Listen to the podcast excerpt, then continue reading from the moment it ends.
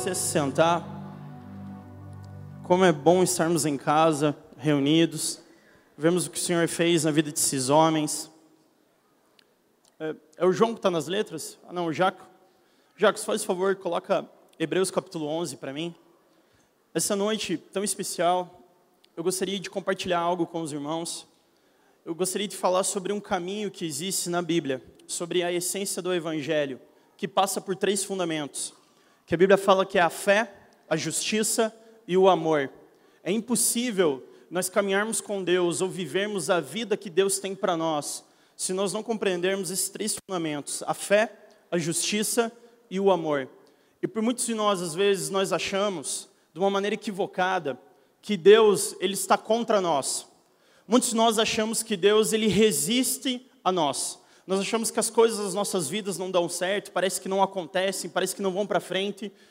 E muitas vezes no dia da dificuldade, quando perdemos a esperança, nós não sabemos o que fazer. É, essa semana mesmo, infelizmente, noticiado pela mídia, um rapaz jovem né, pulou de um prédio em construção e tirou a sua própria vida. Ontem estávamos aqui reunidos no culto da Rede Jovens com umas centenas de jovens, a pastora Dori pregando sobre amor e medo e 28 pessoas aceitaram Jesus. Né? E. Aleluia. E uma moça era amiga do rapaz e ela falou que naquela noite, ela nos visitou ontem, ela falou: Olha, eu, o único caminho que eu via para mim era seguir o caminho do meu amigo. Mas hoje à noite eu encontrei Jesus, eu encontrei esperança. Pode glorificar, querido. Existe um caminho que nos chama a viver uma fé diferenciada, amém? Só que nós, por vezes, nós não sabemos o que é viver por fé. Na verdade, nós, nós não compreendemos a maneira como Deus nos criou e o chamado dele para nós. Por exemplo, alguém aqui, você já viu um cachorro tendo crise de identidade? Né? Ele passou na rua, ele virou para você e falou assim, nossa, eu queria ser um gato, mas eu sou um cachorro. É? Você nunca vai ver isso. É. Eu não sei se você já teve a oportunidade de viajar é, para outros lugares onde tem aqueles castores que fazem barragens, sabe? Que tem na América do Norte, aqueles castores enormes. E eles fazem barragens. E um castor, ele nunca vai chegar para a mãe castor e para o pai castor né, e falar assim: olha, hoje eu não quero mais construir barragem, agora eu quero construir edifício. Isso não acontece. Sabe por quê? Nós, seres humanos, somos os únicos, a única espécie criada por Deus, que nós conseguimos viver sem intenção. Viver, que nem a música do Zeca Pagodinho, deixa a vida me levar, vida leva eu. Viver sem propósito, viver sem profundidade. Só que muitas vezes isso não é vida. E quando nós não compreendemos isso, quando a dor nos atinge, quando os problemas nos atingem, e a dor às vezes é tão profunda e a depressão é tão profunda, a única saída que nós vemos é tirar a nossa própria vida, porque a dor às vezes é tão forte. E muitas vezes nós não temos nem força pela manhã de levantarmos as nossas camas para enfrentar os desafios que a vida tem para nós. E a Bíblia então ela, ela ensina que Deus criou que Deus criou, nos criou a sua imagem e semelhança, amém? Já viu que o homem também é a única espécie que nós falamos assim, olha, que quando um humano comete um ato desonroso, nós falamos assim, nossa, que ato desumano quando uma pessoa faz algo horrível. Né? Mas a gente não fala isso de um cachorro. Né? Ninguém fala esse foi um ato de descachorro. Mas sabe por quê? Nós somos os únicos criados, os únicos criados para fazer algo diferente, amém? E a fé, a Bíblia diz assim: olha, a fé é o firme fundamento das coisas que se esperam e a prova das coisas que não se veem. A Bíblia diz assim que o justo viverá pela fé. Então, fé, justiça e amor. A Bíblia diz que o justo, ele só pode viver por fé, não tem outra forma dele viver. Isso significa que mesmo nos nossos dias piores, nós cremos que o amanhã é melhor do que hoje. Amém? Eles falam, mas como eu posso crer assim? É isso que é viver uma vida de fé. Porque quando você não acredita mais que o amanhã pode ser melhor do que hoje, é melhor então tirar a sua própria vida. Muitos chegam nessa conclusão muito rápido. E eles não conseguem viver com esperança, porque a esperança, ela não existe no passado. A esperança não existe no presente, a esperança existe no futuro, amém? E a Bíblia está dizendo aqui que a fé é a esperança de coisas que ainda não aconteceram. Então, existe no invisível. Existe num lugar onde a Bíblia diz que nós sabemos que as coisas visíveis vieram do invisível, mas elas foram materializadas nesse mundo real aqui pela fé. Amém? Só que nós não somos assim, sabia? Nós acreditamos nas coisas que nós temos, sabia? Nós não conseguimos viver por fé. Por exemplo, nós acreditamos na cadeira que você está sentado aí, porque você acredita, você está sentado nela. Você acredita nas coisas que você tem. Por que, que muitas pessoas aceitam um relacionamento de namoro terrível? Você não precisa erguer tua mão. Sabe pessoas que têm relacionamentos terríveis, que tornam eles miseráveis? E por que, que eles não, não terminam com o relacionamento e vão para um próximo relacionamento melhor? Por que, que essas pessoas não conseguem fazer isso? Porque elas não acreditam que Deus pode dar algo melhor para elas. Então elas ficam com o que tem. Alguém aqui, por acaso, você às vezes odeia o teu trabalho? Eu não estou falando que não existem momentos da nossa vida que nós precisamos ter disciplina e fazer coisas para honra e glória do nome do Senhor, porque a Bíblia diz que todas as coisas nós podemos fazer para glorificar Ele, amém? Mas sabe aquela coisa que você odeia, não te causa prazer nenhum, e você fala para todo mundo a vida inteira o quanto você odeia o teu trabalho. E você fala, mas eu não consigo aceitar eu não consigo deixar disso e me aventurar com algo maior. Sabe por quê? Porque eu não acredito que Deus pode me dar algo melhor. E nós começamos então a viver vidas medíocres. Nós começamos então a viver vidas sem fé. E quando nós não temos fé, nós perdemos a nossa humanidade. Porque Deus nos criou não para sermos robôs, não para sermos um animal irracional, mas para sermos cheios da fé dele. Amém?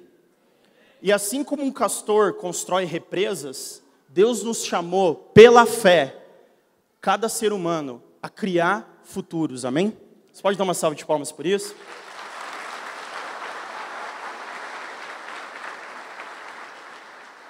Então a Bíblia diz que é o fundamento das coisas que se esperam. Então a fé, ela está ancorada no futuro. Aí alguns vão falar: não, mas pastor, a Bíblia diz que nós temos os marcos antigos, nós não podemos remover os marcos. Sim, é verdade. Nós não podemos remover os marcos antigos. Mas os marcos antigos não são limites, queridos. Eles são memoriais memoriais das coisas que Deus fez no passado, memoriais de grandes coisas que Deus fez na nossa vida ao longo da história, mas são memoriais para nos inspirar a criar um novo futuro, amém? Porque a fé verdadeira, a fé ativa, não é uma fé que quer reviver o passado. E sabe por que tantas vezes nós queremos reviver o passado e nós temos medo do futuro, nós temos medo das coisas novas? Porque nós não estamos mais vivendo por fé. Porque a fé está ancorada no futuro. A Bíblia diz em Eclesiastes: não é sábio dizer que os dias passados foram melhores. A Bíblia fala isso. Então o que a Bíblia ensina é que vão ter mudanças. E essas mudanças só vão ser realizadas por homens e mulheres de Deus cheios de fé, amém? Você crê que Deus pode fazer uma mudança na tua família? Você crê que Deus pode fazer uma mudança no teu lugar de trabalho, no teu ministério, por onde você passa? Então eu te convido nessa noite a trilhar um caminho de fé, justiça e amor. A sonhar com coisas maiores. Né? Sabe, há anos atrás, eu não era nem casado ainda, eu estava na casa do, dos Subirás aqui, da Dani, do Adriano, e a Bela, ontem até ela estava ministrando louvor, eu acho que a Bela tem uns 17, 18 anos, eu pegava a Bela no colo, naquela época, e nós brincávamos que a Bela era bem parecida com a minha Vive, o jeito, assim, as coisas. Eu lembro até hoje, eu brincando com a Bela, e Deus encheu o meu coração com algo, e eu falei para a Bela isso, a Dani estava junto, até a Dani escutou, eu falei assim, olha Bela, eu creio que um dia Deus vai me dar uma filha que nem você. É. Filhos, pode fazer favor de pôr a foto da Kate, está aí no telão? Sabe, a Kate, que é minha filha, que tem dois anos e meio hoje, ela não existia nessa época. Ela não, não tinha sido materializada, mas ela existia, sabia? Aqui e aqui.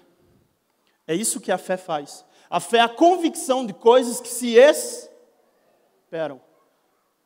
Nós, os humanos, somos chamados por Deus a materializar o futuro que somente aqueles pela fé alcançam. Amém? Sabe, nós precisamos viver.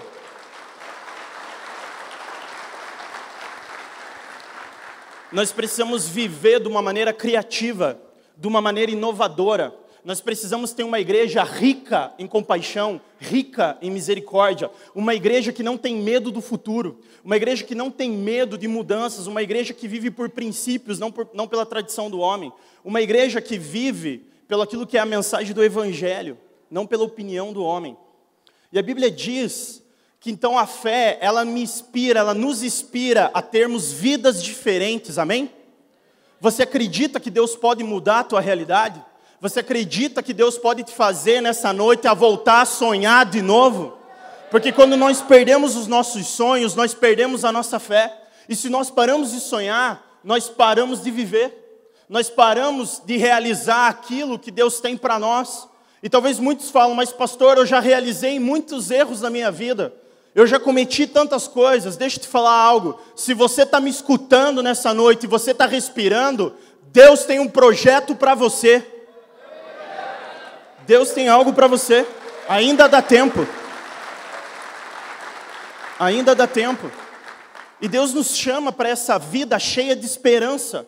E a esperança ela reside dessa forma, a fé se concretiza dessa forma no futuro. Uma fé ancorada no futuro, uma fé aonde ela me torna um visionário, aonde ela me torna, aonde eu enxergo as coisas que não existem, aonde eu vejo coisas que ainda não se materializaram, mas eu creio nelas. E eu chamo a existência, eu trago a existência junto com Deus pela fé, a criar um novo futuro. Muitos de nós vemos a soberania de Deus de uma maneira muito equivocada, religiosa. A Bíblia diz assim que Jesus, quando ia entrar na Nova Jerusalém, ele virava para os discípulos e falava: vão, bu vão buscar o jumentinho, para que se cumpra a palavra. Ele não esperava o jumento cair na cabeça dele. Por inúmeras passagens da Bíblia, a Bíblia dizia assim: pedis e não recebeis, porque pedis. Ele fala de uma condição aceitável que precisa ser realizada para que nós possamos viver um novo futuro. Mas você já caminhou com pessoas que, infelizmente, deixaram a frustração, a depressão e a amargura envolver a vida delas? Elas vão culpar tudo e todos ao seu redor. E elas não vão olhar que na verdade Deus tem todos os recursos que nós precisamos para viver o futuro que Ele tem para nós, amém? Mas muitos de nós, por causa da amargura, da justiça própria, da nossa vontade, nós somos que nem Jonas. Deus nos mandou para um lado, nós estamos indo em outro, em direção contrária. Mas nessa noite, Deus ele quer te conduzir para aquilo que é o sonho e o projeto que Ele tem para a sua vida, amém? Ele quer nos fazer sonhar de novo. E isso tem a ver com justiça, porque a Bíblia fala: o justo viverá pela fé. Só que não é a nossa justiça própria. Né? Filhos, pode projetar Romanos capítulo 10. Eu já te digo o versículo. Romanos capítulo 10, versículo 3. Porquanto não conhecendo a justiça de Deus e procurando estabelecer a sua própria, não se sujeitaram à justiça de Deus. A Bíblia aqui está falando sobre pessoas na igreja, cheias de opinião, cheias de religião. E a Bíblia diz que eles tentam viver pela sua própria justiça, pela sua própria capacidade. E querido, sabe, quando nós vivemos pela nossa capacidade, nós não vivemos por fé. Sabe o que é viver uma vida extraordinária? É quando as pessoas veem os grandes feitos de Deus em nós e eles sabem que nós nunca conseguiríamos por nós mesmos, amém? Sabe o que é viver uma vida extraordinária de fé, justiça e amor? É quando as pessoas olham para a tua vida, elas veem os memoriais, elas veem tudo que Deus fez e elas sabem que somente pela graça de Deus, porque você nunca conseguiria realizar aquilo pela tua própria capacidade, amém? Só que essa justiça, sabe quando é a nossa justiça própria? A Bíblia diz que uma mulher adúltera foi arrastada perante o Senhor, pelos religiosos, pela igreja. E a Bíblia diz assim que a lei e o que eles, o que a lei de Moisés falava e o que eles queriam fazer era o que com essa mulher? Apedrejar. Você já viu aquelas pessoas que elas cerram os dentes elas têm raiva? Eu quero ver ele ser punido. Eu quero matar ele. Ai, se eu pudesse condenar ele, seria tão bom. Você não precisa erguer a mão se você já teve esse tipo de sentimento, tá bom? A Bíblia diz então que arrastam essa mulher perante o Senhor Jesus e falam assim: Olha, mestre, pela lei e estatutos de Moisés, essa mulher tem que ser apedrejada, ela tem que morrer aqui e agora.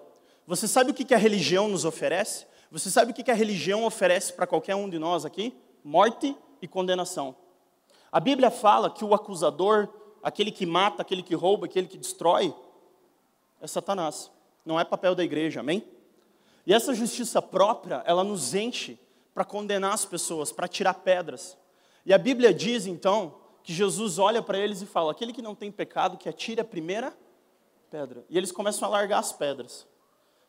E Jesus olha para ela e ama ela. E ele não é conivente com o pecado, porque ele fala: vai e não peques, porque o amor ele pode transformar, mas a religiosidade não. Na religiosidade só existe condenação, amém? Mas fala, mas é injusto, eu não consigo, ai, ai. Aí vira para o seu e diz assim, ai. Erraram comigo, me marcaram. Deixa eu te falar algo, querido.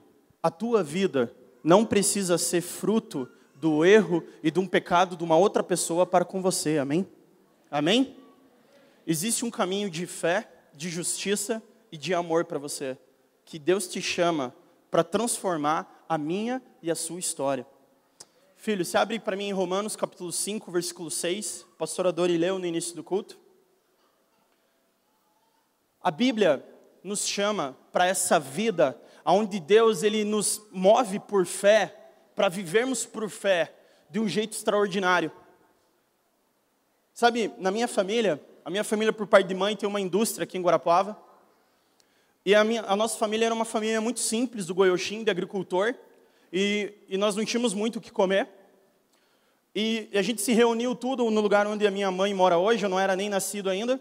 E meu avô desenvolveu para ser marceneiro e montaram uma, uma fábrica de móveis sob medida no fundo do quintal da minha família. A minha avó é uma pessoa que ela não consegue comer polenta mais.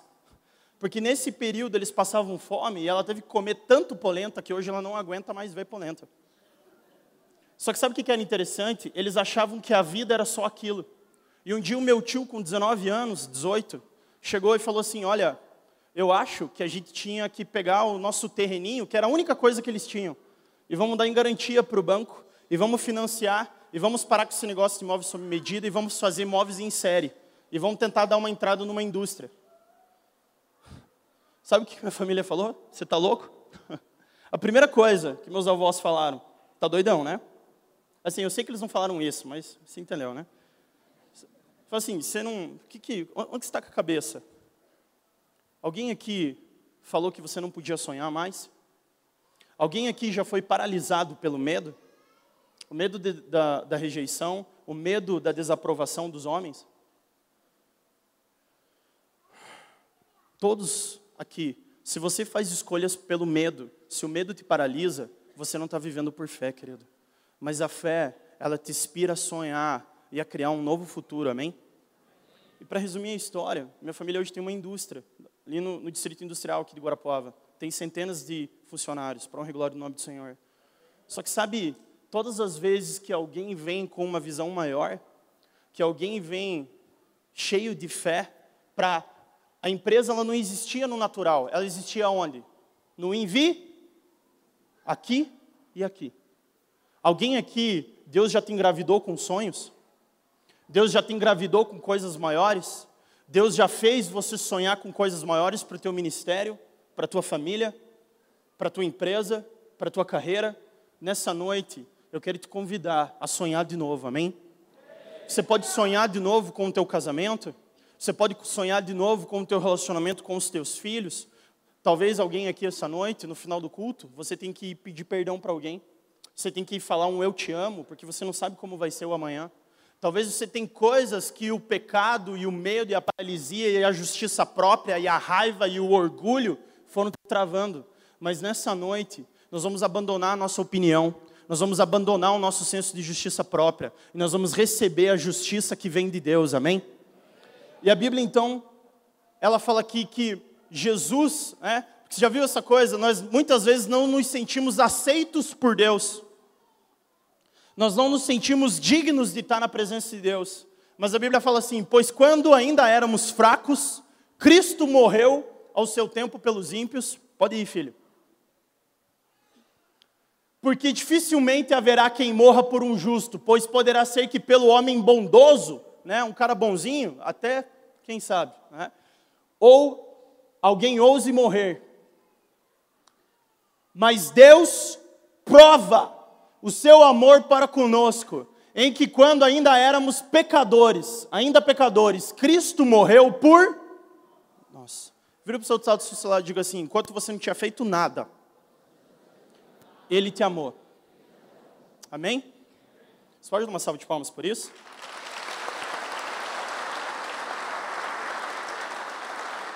Agora, você consegue ver quão libertador é isso? A Bíblia diz que quando ainda nós éramos pecadores, Deus provou o seu amor para conosco, que Ele nos amou sem a gente ter feito nada. Mas, pastor, eu não tenho que cumprir uma receita de bolo, eu não tenho que ficar de joelho no milho. Não! Você tem que ter fé e você tem que sonhar que existe um amor absurdo que transforma as nossas vidas, amém? Aí você vai falar para mim, mas isso é bom demais para ser verdade. Pois é. Romanos capítulo 1, fazendo favor, filho, versículo 16. É bom demais para ser verdade essa vida de fé, essa justiça de Deus e esse amor dele, que nos amou quando nós ainda éramos pecadores. Isso é bom demais. Porque não me envergonho do evangelho. O evangelho, a essência do evangelho passa pela fé, pela justiça e pelo amor de Deus. A Bíblia diz: Eu não me envergonho do Evangelho, pois ele é o poder de Deus para a salvação de todo aquele que nele. Vira para o outro do seu lado e diga assim: O poder de Deus é o Evangelho. Amém? Não é o tapete de fogo. O tapete de fogo é legal também. Mas o real poder de Deus é o Evangelho. Porque a Bíblia diz que o Evangelho transforma as pessoas. E agora vamos ver o que é o Evangelho. Vai para o próximo, filho. Porque no Evangelho é revelado de fé em fé a justiça de Deus. Como está escrito, mas o justo viverá da fé. Porque Deus amou o mundo de tal. No Evangelho nós vemos a fé, a justiça e o amor de Deus. Nos libertando, porque esse é o poder que nos liberta para uma nova vida, amém?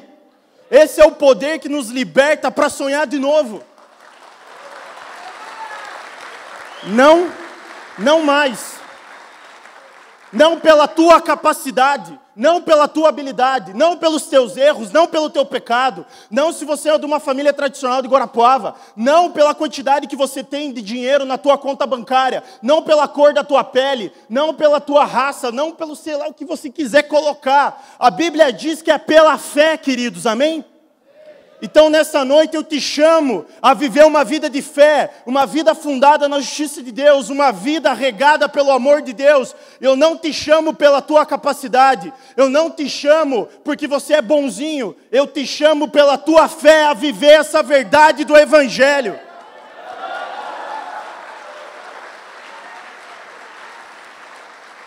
Porque esse é o real poder de Deus que traz transformação que muda, aquele que era mentiroso não mente mais, aquele que era bandido não rouba mais, e aquele que era cheio de justiça própria e fundado em si mesmo e achava que era certinho, começa a clamar por Jesus porque vê o quanto é pecador. É nesse lugar onde eu não dependo mais da religiosidade, onde eu não dependo mais da aprovação e da opinião das pessoas, porque eu sei quem eu sou em Jesus, amém? É nesse lugar onde nós verdadeiramente somos livres onde nós podemos ver o poder de Deus se aperfeiçoando em nós e nos transformando. Filhos, pode abrir em Lucas capítulo 15, versículo 1. Se você quiser, você pode abrir a sua Bíblia acompanhar comigo no projetor. E agora eu quero te mostrar o amor de Deus e a justiça de Deus. E como é diferente da nossa, não é mesmo?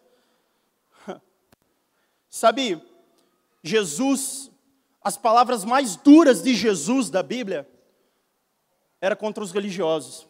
Os religiosos, volta e meia, eles ofendiam Jesus na religiosidade deles.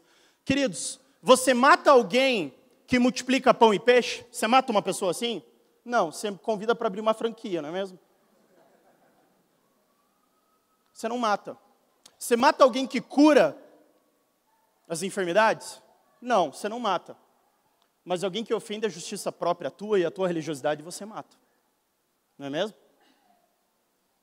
Porque é um troço impressionante. Quando você toca na justiça própria das pessoas, elas viram.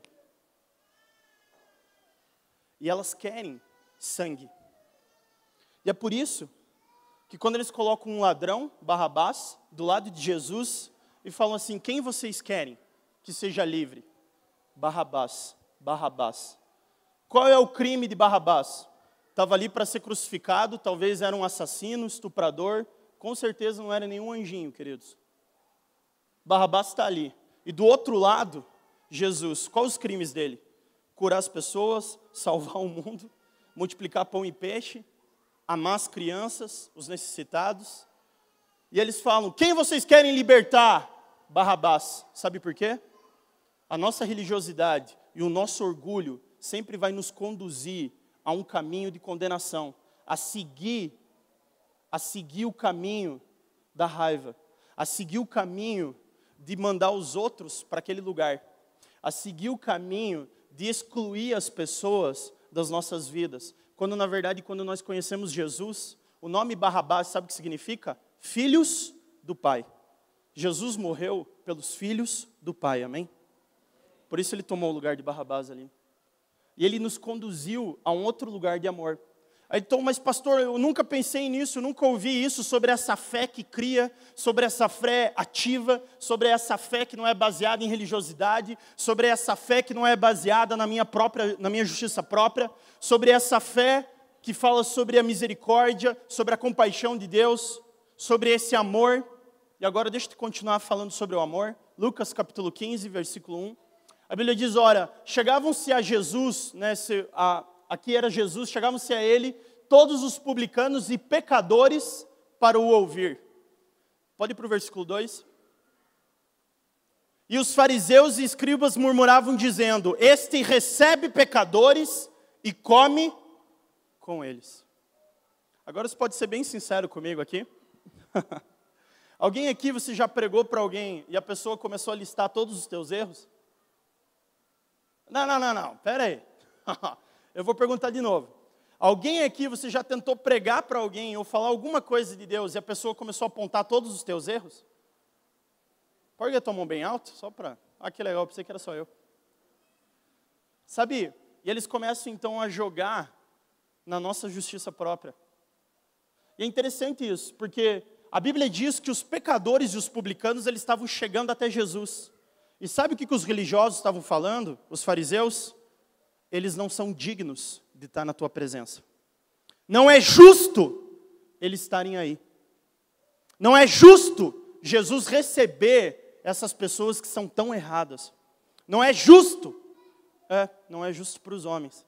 Mas graças a Deus que nós nos, que Deus, a justiça dele, a Bíblia diz, e a nossa justiça depois que nós nos convertemos, precisa exceder e exceder em muito a justiça dos fariseus, amém? E a Bíblia diz então que Jesus ele vai começar a contar parábolas ali. A gente só vai falar de duas por causa do horário.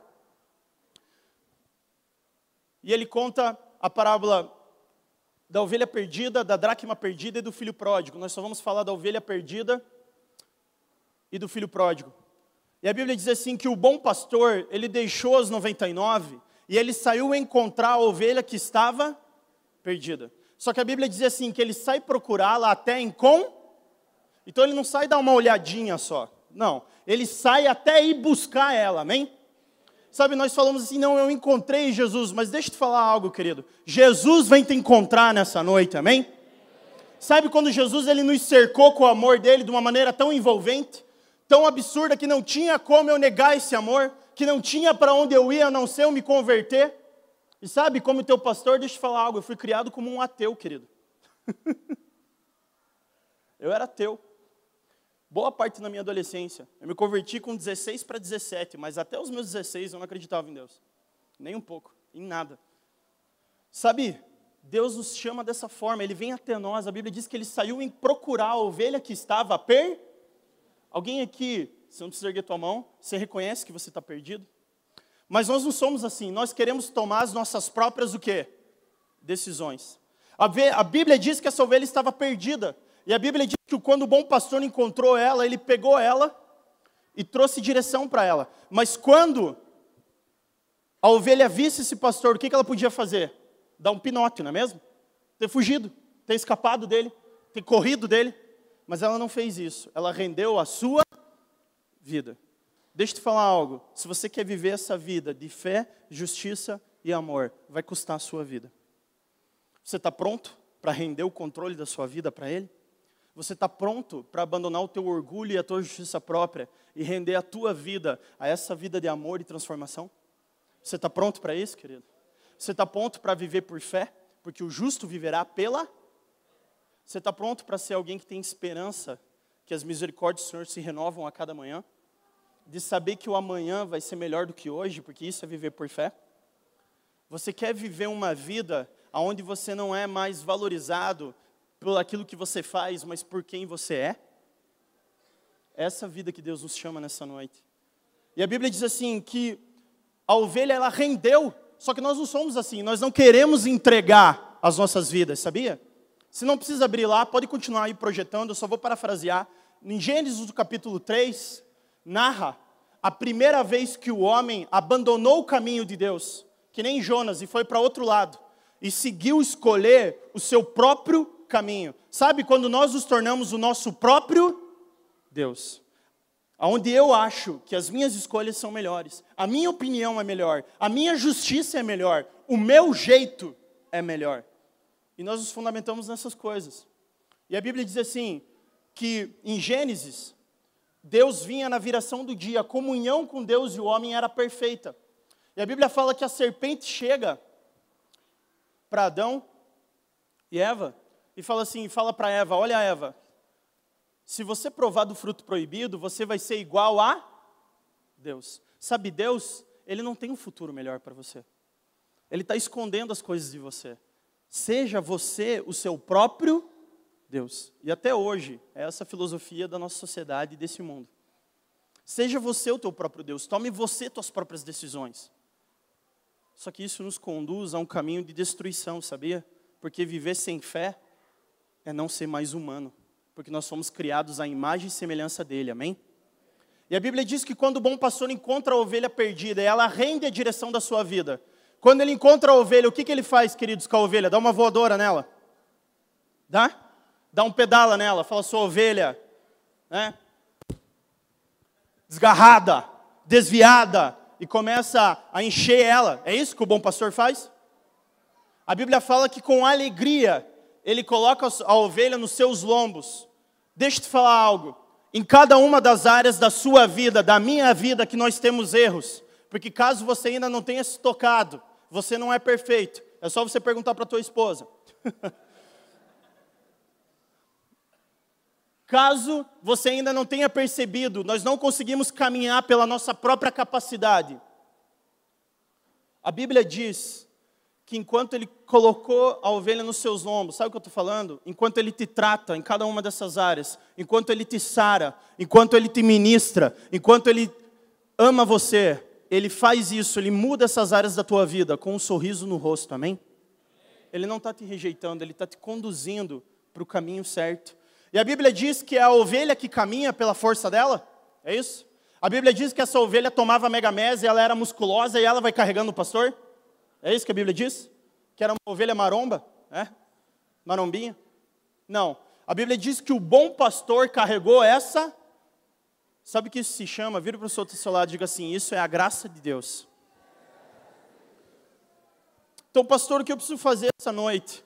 Você precisa se arrepender. Você precisa render o controle da sua vida. Porque essa ovelha, ela estava indo numa direção e ela convergiu para outra direção. E pela graça de Deus e pelo bom pastor que é Jesus, ela está sendo conduzida para o caminho correto, amém? E a Bíblia diz que quando um.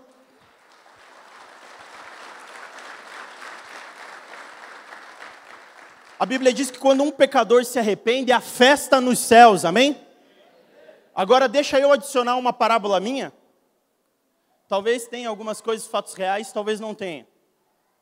Sabe, eu chegando aqui no culto, e alguns jovens, né, fumando lá fora, e chega uma irmã, daquelas que está desde a fundação da igreja, chega para mim e fala assim: Pastor, olha aqueles meninos ali, veja, eles estavam fumando lá fora, e agora eles estão com os braços adorando a Deus, eu não consigo aceitar isso. Eu falei, nossa, minha irmã, é verdade, ela é. Mas, minha irmã, o que, que eles estavam fumando? Cigarro, pastor. Eu falei, nossa, minha irmã, então glória a Deus que era só cigarro.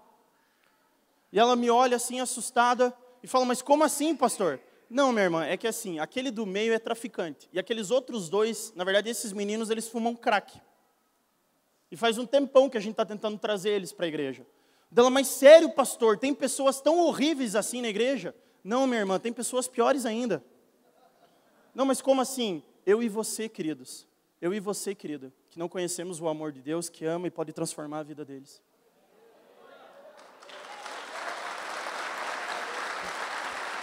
Todas as vezes, todas as vezes que nós diminuímos uma pessoa, que nós não damos o valor infinito que ela tem, simplesmente porque ela é um ser humano, amém? Nós estamos fora daquilo que é o amor de Deus. Nós estamos fora de uma vida de fé, de uma vida de justiça e de uma vida fundada no amor de Deus. Porque o amor de Deus pode transformar todas as pessoas, amém? Isso que nós que somos a igreja. Então nós podemos sonhar com uma igreja rica em misericórdia. Nós podemos nos engravidar nessa noite com uma igreja criativa, com uma igreja inovadora, com uma igreja que não se pauta em tradições, mas se fundamenta realmente em verdades bíblicas, com uma igreja que não caminha por uma visão religiosa, mas caminha com, de uma maneira cheia de fé, cheia de justiça e cheia do amor de Deus que transforma. Sabe, nós podemos nos inspirar nessa noite. E a Bíblia diz então que o bom pastor traz a ovelha de volta para o rebanho.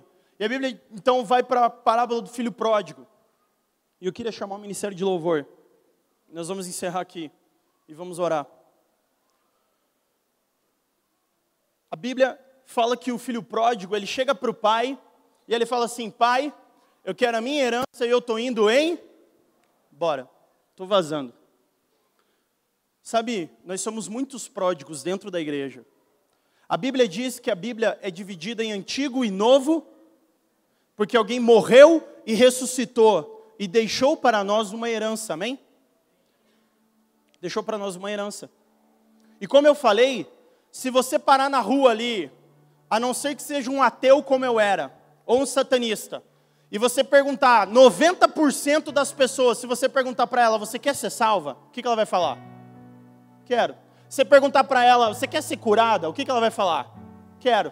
Se você quer provisão financeira na tua vida, o que, que ela vai falar? Quero. Ninguém tem problema com isso. Isso é a parte fácil da coisa. Sabe aonde está o problema? Você vai entregar o controle da sua vida para ele? Você vai morrer para si mesmo, tomar sua cruz e seguir Ele nessa jornada extraordinária de fé, justiça e amor? Sabe quem eu sou então? Eu não sou, você não é os seus erros, você não tem esse rótulo. Você não é o teu trabalho, você não é a tua carreira. Não, você é redimido. Você é salvo, você é amado. Você é extraordinário nos olhos daquele que morreu por você você é justificado. Eu sou a justiça de Deus. E a Bíblia diz então que o pródigo chega para o pai e fala assim: Pai, eu quero tudo que você pode me dar, eu quero a minha herança e eu estou indo em. Esse negócio, Jesus salva, Jesus cura, Jesus dá provisão financeira, não tem problema nenhum com esse troço. Não tenho problema nem um pouquinho com isso. Mas sabe o que eu tenho problema? Em dar o controle da minha vida. E isso é fé, querido. Porque fé se baseia na confiança. E isso muitas vezes é medo. Já viram aquele vídeo no YouTube que eles assustam os bodes e as ovelhas e eles paralisam e caem de lado? Já viram? A Bíblia diz assim que o verdadeiro amor lança fora todo o mas muitos aqui você não consegue confiar em Deus dessa forma por causa do medo, você está aprisionado. Mas nessa noite eu quero te chamar não pelo medo, eu quero te chamar pela tua fé, amém? E a Bíblia diz então que o pródigo ele vai e ele gasta tudo que ele tinha, ele torra toda a herança porque ele queria viver do jeito dele. Ele queria a herança, mas ele queria viver do jeito dele. E a Bíblia diz que quando ele está voltando para casa, logo depois que ele trabalha com os porcos, e sabe por que, que Jesus monta essa pessoa que trabalhou com porcos? Porque para um judeu, porco é um animal imundo. Então Jesus está pregando para aqueles dois públicos, lembra? Os fariseus e os pecadores. Na verdade, os dois públicos são pecadores, queridos. Mas isso já ficou bem claro, eu acho, essa noite. E a Bíblia diz que o pródigo ele se dá conta, ele fala assim: Olha, os trabalhadores do meu pai vivem melhor do que eu. Eu vou voltar para casa do meu pai, porque quem sabe se eu trabalhar, ele vai me aceitar.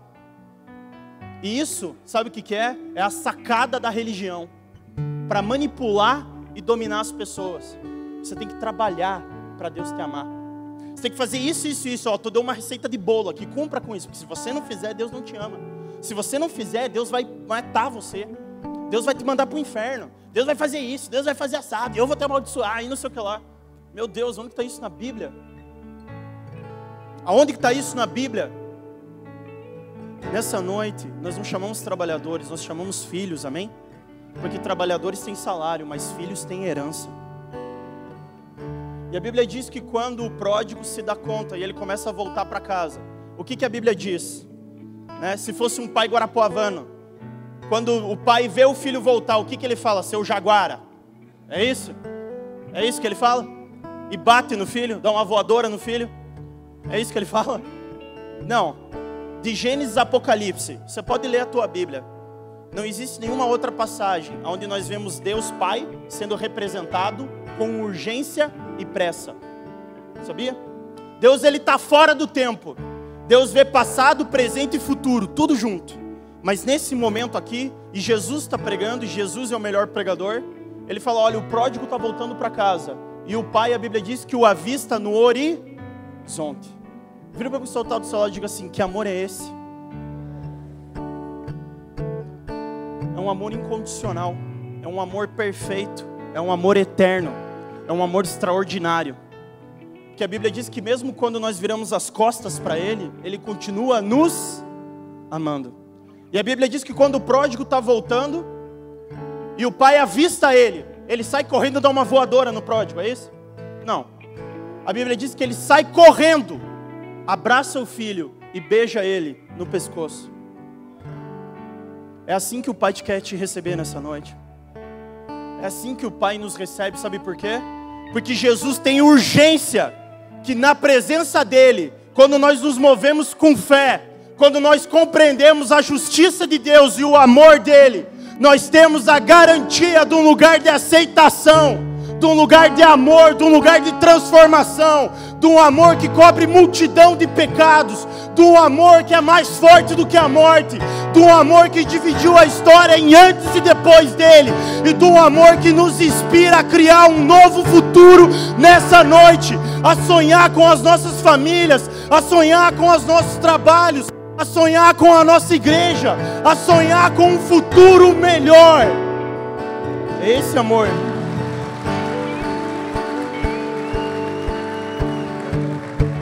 E Ele nos chama pela Sua palavra, não pela nossa capacidade a viver esse amor, mas nos chama pela nossa fé. Nos chama para viver esse amor dessa forma extraordinária. E nessa noite, eu queria convidar você a se colocar em pé. Esse amor que muda e transforma futuros, que nos torna a sonhar de novo, que nos enche de fé, que nos inspira a viver de uma maneira diferente, onde eu compreendo que eu preciso viver por fé, eu sou justificado por aquilo que Cristo fez na cruz, e eu compreendo esse amor extraordinário que Ele tem por mim. Eu enxergo então no Evangelho a fé, a justiça e o amor. E eu não consigo mais viver sem isso. E nessa noite, enquanto nós vamos ministrar o louvor, eu queria convidar todos aqui a fechar os seus olhos. Sabe, ali em Gênesis, quando eu falei, quando Deus ele vem na viração do dia, a Bíblia diz que Adão e Eva se esconderam da presença de Deus. E é, isso é muito triste. É a primeira vez que isso acontece na história. Está em Gênesis capítulo 3. E a Bíblia diz assim: Adão, onde você está, Adão? Que, que você está fazendo aí? Eu queria te perguntar nessa noite: Aonde você está na sua vida? Aonde você está com a sua família? Aonde você está com o seu trabalho? Aonde você está com o seu ministério? Quem te conduziu até aí? Foi a vontade perfeita e agradável de Deus? Você trilhou um caminho de fé? Ou foi o medo? Às vezes foi o desespero? Foi a amargura que te conduziu talvez nos lugares onde você está? Mas eu quero dizer que mesmo que se você fez escolhas erradas, nessa noite há esperança de transformação, amém? E talvez você ainda não conseguiu trilhar esse caminho de fé e entregar a sua vida dessa forma. Eu gostaria de orar com você nessa noite. Eu queria te convidar a erguer uma de suas mãos. Você que quer entregar a sua vida dessa forma. Você pode erguer bem alto, por favor? Então, você que ergueu sua mão, eu gostaria que você viesse aqui à frente. Eu gostaria de orar com você rapidinho, vem aqui nos, nos essa noite é para mudar a sua história. Você fala assim: não, Senhor, eu quero entregar a minha vida de verdade, eu quero render a minha vida, eu quero trilhar esse caminho de fé, de justiça, de amor. Eu quero voltar a sonhar de novo, eu quero ter uma fé que materializa as coisas.